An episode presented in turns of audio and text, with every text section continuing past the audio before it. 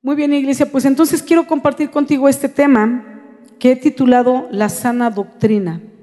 Y te voy a hablar de él y eh, quiero basarme en solo dos versículos que están en el libro de Marcos, en el capítulo 1, el versículo 21 y el versículo 22. Marcos capítulo 1, versículo 21 y 22. Te lo voy a leer, dice así. Y entraron en Capernaum y los días de reposo entrando en la sinagoga enseñaba, está hablando de Jesús, y se admiraban de su doctrina porque les enseñaba como quien tiene autoridad y no como los escribas. Y este es el tema del que quiero hablarte el día de hoy. La gente se admiraba de las enseñanzas de Jesús. ¿Por qué se admiraban? quiero decirte, mira, Jesús iba en camino hacia una sinagoga en Capernaum y los que han tenido la oportunidad en Israel hemos pisado esa sinagoga enfrente de la casa de Pedro, así como cuando nada más cruzas la banqueta, estaba la casa de Pedro enfrente de la sinagoga. Y entonces él iba a la sinagoga, ¿verdad? Y entonces va a empezar Marcos a contarnos la historia de un hombre que tenía un espíritu inmundo que llegó a la sinagoga y que Jesús lo libera, pero me llamó mucho la atención que en lugar de entrar directo al tema, él da estos dos versículos para hacer una reseña de lo que estaba pasando con Jesús. Porque después de esto comienza a contar la historia de estar en la sinagoga y de este hombre con el espíritu inmundo que llega y cómo Jesús lo libera. Pero se toma el tiempo de dos versículos para decir dónde estaban, cómo él predicaba en las sinagogas, pero que cuando él enseñaba, la gente se admiraba de su doctrina. Y a mí me llamó la atención que la gente se admiraba de su doctrina y comencé a hacerme algunas preguntas. ¿Por qué la gente se admiraba de su doctrina? Y dice el versículo que era porque él enseñaba como quien tiene autoridad y no como los escribas. Dije, ok, entonces se admiraban porque enseñaba con autoridad. No solo enseñaba palabras, no solo enseñaba para que la gente supiera, sino que había autoridad en sus palabras. Pero luego entonces me llamó la atención que dice que no lo hacía como los escribas. Y me llamó la atención porque si a algo se dedicaban los escribas, era a transcribir los rollos, los manuscritos del Antiguo Testamento. Ellos transcribían y eran fieles al escrito, a la copia legítima de lo que copiaba. Entonces conocían la palabra. Entonces, porque dice que, que no enseñaba como los escribas, cuando los escribas no solo escribían y copiaban los escritos, pero, pero conocían la palabra. Eran maestros de la palabra. Imagínate un maestro y decían, ah, me interesa cómo enseña Jesús. ¿Por qué no enseña como los escribas? O sea, no enseña como un maestro, pero si la función del maestro es enseñar. Y eso hacían los escribas, ¿verdad? Entonces, Jesús enseñaba y la gente se admiraba de su doctrina y producía esta admiración. Y además algo más que bien es que él no enseñaba como todos los demás. Entonces me di a la tarea de estudiar, ¿verdad? de buscar un poquito acerca de los escribas porque sé que ellos copiaban los escritos, pero quería aprender un poquito más y quiero compartirte algunos de los puntos que pude eh, em, aprender y descubrir de, ellos, de los escribas. Y mira, por ejemplo, el término escriba procede del latín scriba y del hebreo sofer, que se traduce como secretario, escribano o copista. Dile al de al lado, no seas copista, toma tus propios apuntes. Y entonces escribano o copista y alude a una persona instruida, o sea, alguien preparado. no, no solo, porque no solo se trataba de escribir, pero tenía que ser docto, preparado en la palabra, en la ley. Entonces, en un principio quiero decirte que los sacerdotes hacían de sacerdotes y a la vez ellos mismos eran escribas. Los mismos sacerdotes eran los escribas que iban transcribiendo los rollos, hacían copias. ¿Se acuerdan una vez que nos dieron una enseñanza acerca de las Biblias y de las traducciones? Y nadie tiene los escritos originales, no existen. Se desbarataron, se desmenuzaron. Pero antes de que eso ocurriera, había copias. Los escribas se, dedicaban a hacer, o sea, eran la fotocopiadora de hoy, el escáner de antes, manual. Y entonces transcribían todo tal cual, tal cual esa era su función, a eso se dedicaban y transcribían tal cual literal, ¿verdad? Y pero hacían muchas copias. De un solo escrito hacían muchas copias y esas iban recorriendo y otros escribas tomaban esas copias y las reescribían, pero siempre pegados con fidelidad al escrito. Amén.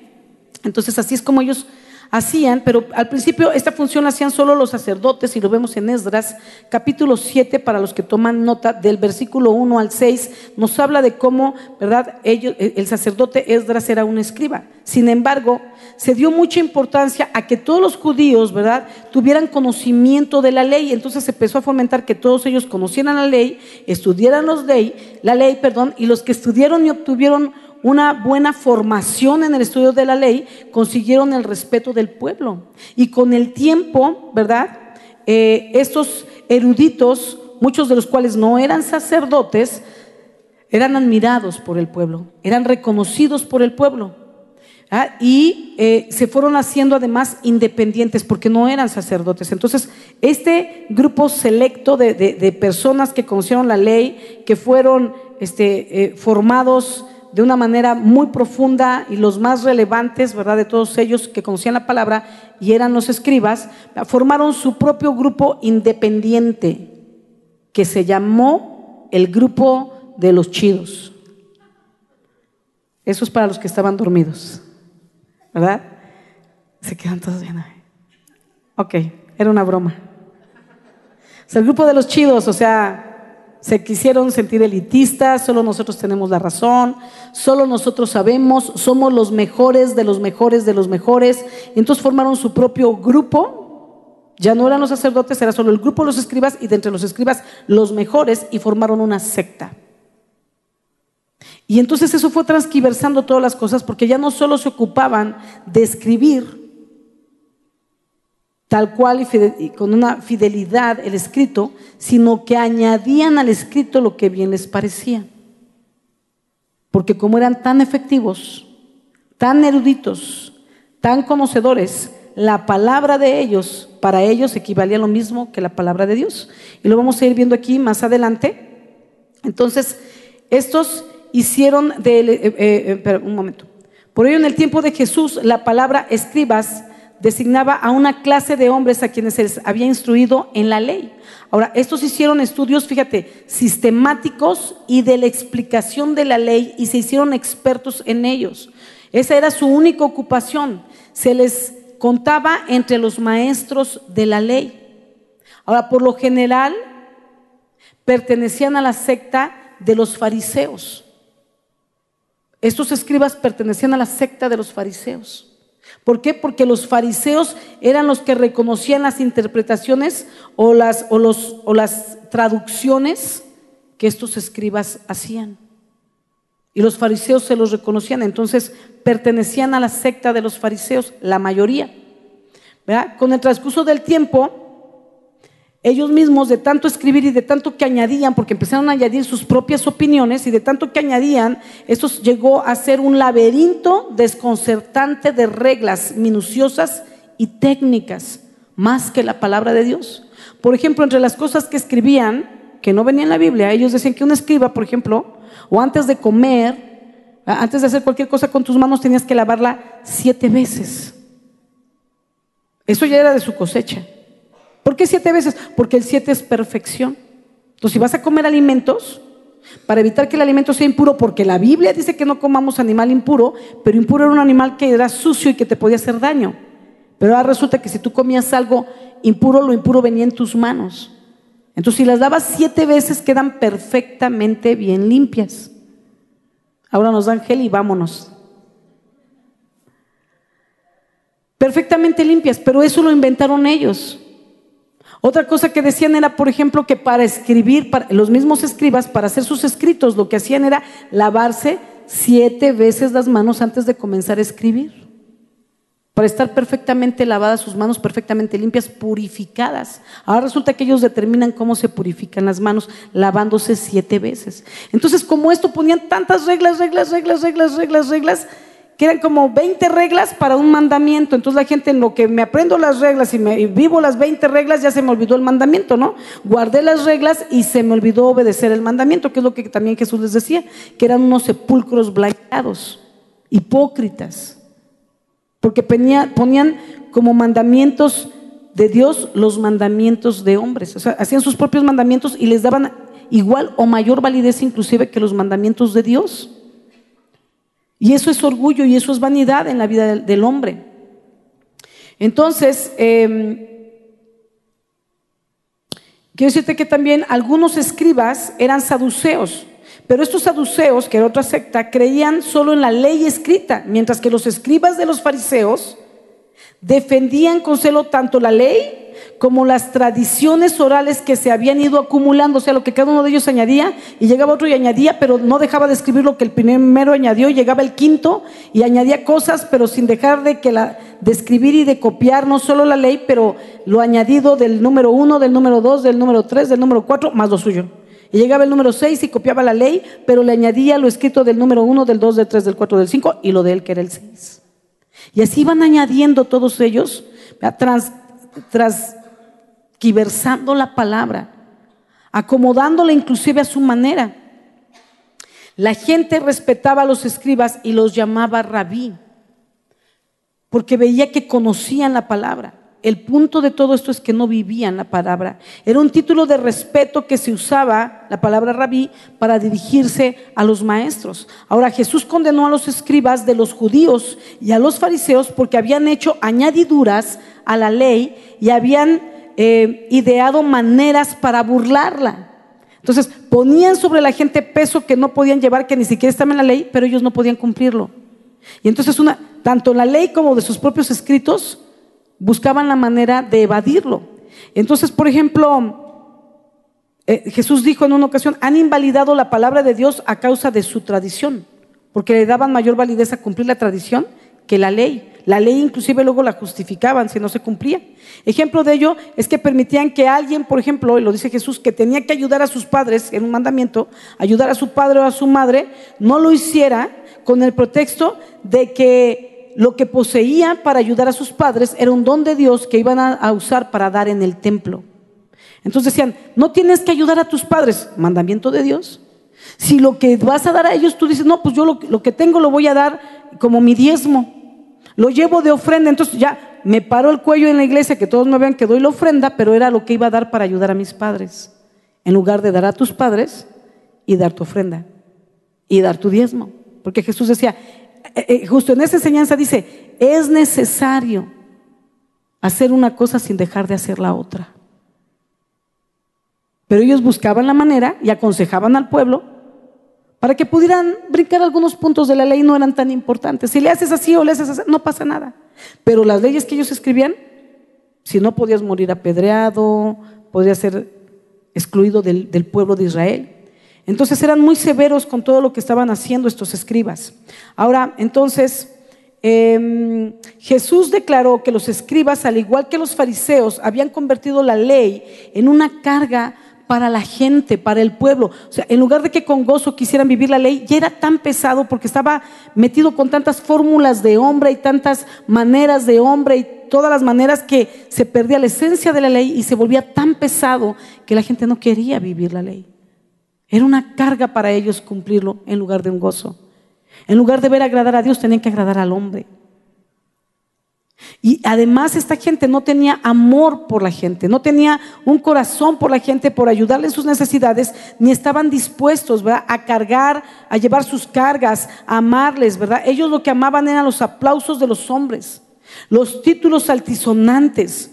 Su religión era solamente una fachada para dar una apariencia, un ritual que encubría su hipocresía. Y Jesús mostró lo difícil que iba a ser para ellos que pudieran tener un favor de parte de Dios, una bendición de parte de Dios debido a estas prácticas que ellos hacían. Aprovechándose de sus conocimientos, añadían lo que no tenía que ser a la escritura. Ahora mira, los escribas copiaban con mucha exactitud la escritura. Si ellos se equivocaban, destruían el manuscrito y tenían que volver a empezar de nuevo todo ese escrito. Si se les cayó una gotita de tinta, lo destruían todo, porque un puntito extra o demás, ellos, ellos las vocales las manejan con puntos. O sea, no, no existe la vocal con A, E, I, no existen las vocales, sino que ponen puntos entre las consonantes y depende de la posición del punto, es la vocal. Se pronuncia una vocal. Entonces, si se les caía un punto de tinta, podían interpretar que era una vocal que no era y cambiar todo el contexto. Así es que con un toque de tinta extra que se les salía, destruían todo el manuscrito y lo volvían a empezar.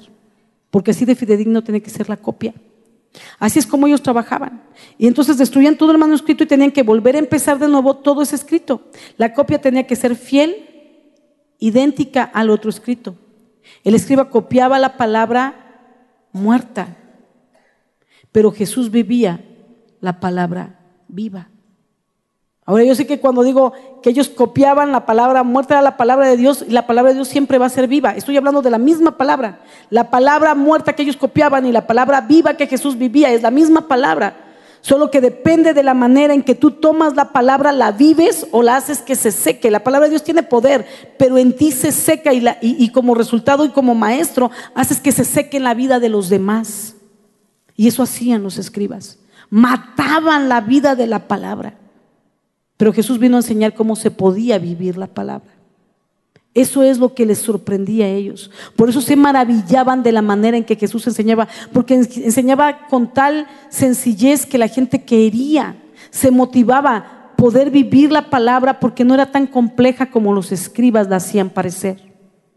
¿Verdad? Entonces, por ejemplo, el escriba ponía cuidado en el detalle de copiar la palabra letra por letra, o sea, copian letra por letra, ellos trabajan, ellos no escriben una palabra mamá, no, ellos escriben M, A, bien hecho el circulito, el palito del lado derecho bien pegado al círculo, espacio, M, palito, con dos arcos bien pegaditos, espacio, a. Círculo bien hechecito con rayita al lado. Por ejemplo, ¿verdad? No se escribe en hebreo. Pero bueno. Así, o sea, ellos no escribían la palabra, mamá. Ellos su atención estaba en letra por letra hasta ir formando palabras. Mientras, que, mientras ellos ponían atención y detalle en el copiado de, de la palabra, haciéndolo letra por letra, Jesús ponía atención y cuidado de vivir cada palabra en obediencia al Padre. Entonces ellos eran bien estrictos y bien cuidadosos de la letra, pero no de vida y obediencia al Padre. Y era más sencillo que eso. Era la obediencia, era leer la palabra y vivir la palabra en obediencia al Padre. Eh, y yo quiero darte un ejemplo ahora que fuimos a Israel, no sé si tenemos la foto ahí arriba, mí, por favor, pero este año en especial que fuimos a Israel, Estábamos en Masada, Masada es, en frente del Mar Muerto, es el desierto, y subimos una montaña y ahí vemos un castillo que construyó Herodes en el desierto. Y nos estaban justo contando que acababa un hombre rico, millonario, un judío, de pagar a un escriba para que vuelva a hacer copias de la escritura de una manera fidedigna. Y entonces este escriba escogió un lugar donde él esté y no se distraiga. Entonces está en Masada, en medio del desierto, en esta fortaleza que hizo Herodes para Antonia y entonces hace la fortaleza, y, la fortaleza en la Antonia, perdón, que le llaman, y entonces en ese lugar que ya habíamos ido muchas veces y te pega el sol por todos lados, hicieron un cubículo súper bien ventilado, con cristales y todo, y lo adaptaron para él, para que nadie le distraiga ni le interrumpa. Entonces él tiene ciertos horarios que él llega ahí a trabajar. Entonces nos decían los, los eh, ¿cómo se llaman los que nos mueven? Los guías, eh, los guías que este año había comenzado a escribir y le estaban pagando pues un sueldo para que él solo, solo, como los escribas de antes, se dedicara exclusivamente a copiar letra por letra, palabra por palabra, los escritos. Y entonces nos toca la dicha y la sorpresa que ahí estamos haciendo el recorrido más allá y pasamos por el cubículo y el, y el escriba estaba dentro del cubículo. No, bueno, platicaron con él, digo platicaron porque era en hebreo, ¿no? Ahí Ernest los filmó un ratito, hasta me acuerdo que estaba el mundial y dijo, ¡Viva México! y gol, porque México había anotado un gol, ¿no? Y habló un poquito ahí en español y lo agarramos escribiendo, pero volteó, nos saludó a todos los que estábamos del otro lado del cristal, nunca se salió de su posición, y estaba haciendo el escrito. Y entonces no sé si tenemos la foto por ahí, no sé si ya está en las pantallas. Ok. ¿Sí? Es él. Y eso está en medio del desierto, ahí en esa fortaleza. Mira cómo tiene sus libros, sus tintas. Tenía un papel muy especial doblado, porque no pueden hacer siquiera trazar una línea para hacer el renglón, tiene que ser limpio y puro. Una letra bien bonita que tenía, y tenía un papel doblado de, tal manera que fingía hacer los renglones y él solo iba desglosando, recogiendo como si fuera un abanico el renglón y escribía en la línea del papel doblado que quedaba y luego solo recogía y quedaba el otro renglón y se apoyaba en esa hoja de papel doblada como abanico y mientras iba como recogiendo, iba escribiendo, ¿no? De una manera así muy perfeccionista iba haciendo el trabajo y está. Y tenemos una segunda foto, Sammy, no sé si, o esa ya es la segunda. Pero ahí lo pueden ver trabajando y ojalá que ahora que vayamos a, a Israel nuevamente nos toque la dicha de conocerlo. Pero bueno, es él. Entonces ya terminamos de verlo, nos lo filmó y teníamos que avanzar porque hace mucho calor ahí arriba. Entonces nos fuimos y de repente me llama el guía de nuestro autobús me dice, y me dice, Pastora Sandra. Y entonces me regreso y me dice, tenga. Y me regala un papelito, así chiquito, un cuadrito. Y entonces yo, y me dice, le pedí al escriba, porque es un escriba, o sea, es un erudito de la palabra, a que su oficio es escribir tal cual las letras, que escribiera su nombre y se lo regalé. Y escribió mi nombre. Ese es mi nombre. Y luego le puso un corazón. Ya cuando íbamos en el autobús me lo entregó y me dijo, pero no le diga a nadie. Solo pidió uno para mí y, y uno para una de las guías que estaba también ahí, que es su jefa. Y ese es mi nombre, así se escribe Sandra, ¿no? Ahora fíjate, lo peor que podemos hacer es enfocar o, decir, y lo, y lo, pienso enmarcar para poner en mi oficina como un recuerdo, pero no como una idolatría de mi nombre fue escrito por el escriba. ¿Sí me explico? Eso no, no tiene importancia. Entonces, él pone cuidado en la letra, en escribir mi nombre en hebreo. Ahora, lo podía haber hecho el guía de turista porque él escribe hebreo, pero era como el detalle de tenerlo por un escriba, un erudito de la palabra. Ahí está mi nombre. Es una palabra que dice Sandra. Y el escriba puede poner, puede tomar, ¿verdad? El detalle letra por letra para escribir mi nombre, pero yo tengo que vivir el detalle de lo que significa esa palabra. Ahí dice Sandra, y mi nombre significa ayudadora de la humanidad. Eso significa. De nada sirve que yo lo escriba con mayúsculas, con minúsculas o con rojo. Lo importante es que viva lo que mi nombre significa entonces mi nombre, más bien el vivir el significado, va a marcar vidas si yo voy a ayudar a la humanidad. Lo mismo es la palabra de Dios. De nada sirve el detalle de las cosas que hacen los escribas de una manera religiosa, porque para Jesús lo importante no era el detalle de escribir la palabra y el conocimiento de la misma, sino el poder obedecer esa palabra. Vivir la palabra, eso es lo que cuenta. Amén. Entonces, por ejemplo, hay ocasión donde hay personas que estudian mucho la palabra, que son eruditos en nuestros tiempos de la palabra y se meten y escudriñan y, bueno, hemos tenido gente que dice, ya me voy de aquí porque, pues, ¿qué más hay? Ya no hay nada más que aprender. Y uno dice así como, oh, si vivieras todos los cursos que te aventaste, mijo, ya hubiéramos levantado contigo una congregación. Ya no hay nada que aprender. ¿Cómo no? La parte más difícil vive todo lo que aprendiste. Es que ya tomé todos los cursos, ya hasta los he tomado dos veces. ¿Y qué más? Esa pregunta te la hago yo a ti. Ya dos veces estudiaste y ¿qué pasó? ¿Y qué pasó con lo que aprendiste? ¿Y por qué no cambias? ¿Y por qué sigues haciendo tantas cosas incorrectas? ¿Sí me explicó? Entonces, cuando tú demandas mucho saber, pero no vives, te conviertes como en un escriba, como en un fariseo lleno de conocimiento, pero vacío de vida. Y a Jesús le importaba la vida de la palabra y enseñarnos. Y por eso la gente se maravillaba de su doctrina, porque él enseñaba vida. Te enseñaba algo que te decía, ve y vívelo.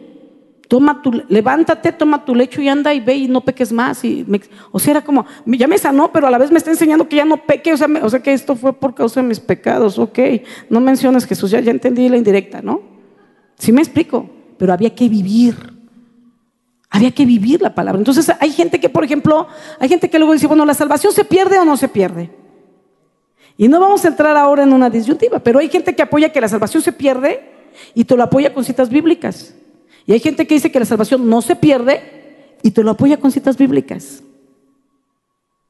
Y entonces llega un momento donde estas personas, ¿verdad? Estudian tan profundo para defender una postura, ¿verdad? Están, profundizan al respecto, ¿verdad? eh, pasan mucho tiempo de su vida debatiendo el punto. Una vez que ya lo estudié, ahora debato el punto, ¿verdad? Y voy a defender mi postura porque estoy convencido de lo que yo estudié y de lo que yo creo y de lo que yo pienso. Como los escribas, donde ya añadían a la palabra lo que ellos pensaban y lo que ellos creían. Y entonces empiezan a, invertir mucho tiempo de su vida y a desgastarse en defender su postura, en lugar de usar ese tiempo para dar el mensaje de salvación y alcanzar las almas. O sea, y al final del día, mira, nadie gana en esa postura. Se pierde o no se pierde. El que dice que no se pierde, siempre piensa que él gana porque defiende su postura y debate. Pero el que dice que sí se pierde, siempre piensa que él gana porque también tienen sus citas bíblicas. Y siguen haciéndolo por donde quiera que van, debatiendo y debatiendo la palabra. Y las almas perdiéndose y perdiéndose. Cuando el propósito de la salvación no es que nos sumerjamos tanto en saber si se pierde o no, sino en que la tomemos y la compartamos. ¿Qué vale más? ¿Que yo gane diciendo que sí o que no se pierde? ¿O que yo gane almas? ¿Qué vale más? Las almas valen. Y entonces el Señor quiere que nosotros podamos entender esa importancia de la sana doctrina. Jesús nos enseña la sana doctrina. Y la sana doctrina es simple, es sencilla y es apasionante. Que, él, que, nuestro conocimiento de la doctrina sea mayor, es lo que quiere Jesús. Que no, eh, perdón, no quiere que nuestro conocimiento de doctrina sea mayor que nuestra vida de la palabra. Él más, él promete ayudarnos para vivir su palabra. Por eso nos envió al Espíritu Santo para fortalecernos y para poder caminar en la palabra. Porque el vivirla es lo que nos va a llevar a dar fruto, iglesia. Dice la escritura que la palabra mata, pero el Espíritu vivifica. Y el Espíritu es el que trae convicción de pecado. El Espíritu es el que trabaja para que tú cambies. Pero ¿cómo cambio? ¿Cómo lo hago? La palabra te enseña cómo vívelo. Y a veces solo queremos quedarnos en el conocimiento. Y pasamos de un curso a otro y de un curso a otro sin absorber para nuestras vidas que esto nos marque y nos cambie. Pero quien vive la palabra es alguien que da fruto. Y este año es el año del fruto. Hemos pasado este mes pasado el amor. ¿Cuánto de lo que has escrito en el devocional aprendiste, pero cuánto de eso viviste? Sabes, yo tomé mi tarjetita, ¿se acuerdan que tenemos una tarjeta para poner por mes un pacto ahí de dar nuestros diezmos, ofrendas, llegar puntual, este, leer la Biblia, orar, ayunar? Y entonces añadí, abajo de todos esos, añadí, amar a alguien. Y cada día me enfocaba en amar a la gente y en poner mi paloma si lo había hecho o si no había amado a alguien. O si me había enojado, pues un tache porque tiene que volverse práctica en mí lo que estaba aprendiendo y escribiendo en mi devocional. La única manera de vivirlo es ejercitarlo. Amén. Entonces, dice también la escritura que por nuestros frutos es que nos conocerán, no por nuestro conocimiento. Vamos a ser conocidos por nuestro fruto. Jesús fue específico. La sana doctrina es enseñar la palabra de Dios con el ejemplo. Esa es la sana doctrina. Es la palabra limpia de Dios, sin ponerle, sin quitarle, sin usarla a nuestra conveniencia. Porque mira, así como lo ves y que dices es la palabra y la palabra es veraz, la gente busca versículos que se les acomoden para hacer lo incorrecto. La transquiversan, la tuercen como los escribas. Pero la sana doctrina es conocer la palabra de Dios y enseñarla a otros con mi ejemplo, más que con mi palabra. Por eso la gente se maravillaba de la doctrina de Jesús. Y la doctrina de Jesús, la doctrina de la palabra, está en nuestros corazones. La lees cada día, escribes comentarios de ella en tu devocional. Pero la mejor manera de enseñarla a otros y de aplicártela a ti es vivirla, no transquiversarla, Nunca acomodes los versículos a tu manera. Un día hablaba con mis líderes, estábamos estudiando la palabra estábamos leyendo un libro y hablábamos de la importancia de la palabra y yo les decía, mira, normalmente la gente cuando peca busca una cita que le justifique. Cuando va a tomar una decisión busca una cita que le, es que me quiero divorciar, pero es de Dios o no es de Dios bíblico. Bueno, ahí está Moisés, la carta de divorcio y rápido te vas, pero entonces no, sí, Moisés, existe, existe la carta de divorcio, es legal, es permitido por Dios, me divorcio, rápido, agarran una. ¿Y qué dijo Jesús de la carta de Moisés? De la carta de divorcio, que fue dada por la dureza del corazón de ellos. O sea, eran tan mala onda, tan necios y aferrados, que era como que si no, te si no me divorcias, la voy a tratar mal. Entonces como que mejor déjala y que tenga paz. Pero es por la dureza de tu corazón, no porque Dios te lo permite. Pero solo tomo lo que me conviene. Entonces yo le decía a mis líderes, nunca debemos usar la escritura y buscar en ella una cita que apoye lo que yo quiero hacer. Más bien la manera de usar la Biblia es que cuando yo quiero hacer algo, debía buscar en la Biblia no una cita que apoye lo que quiero hacer, sino una cita que contradiga lo que quiero hacer.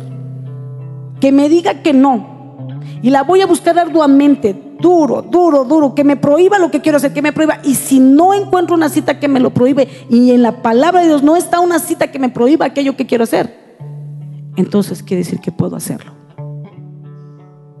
Entonces puedo. Pero voy a escudriñar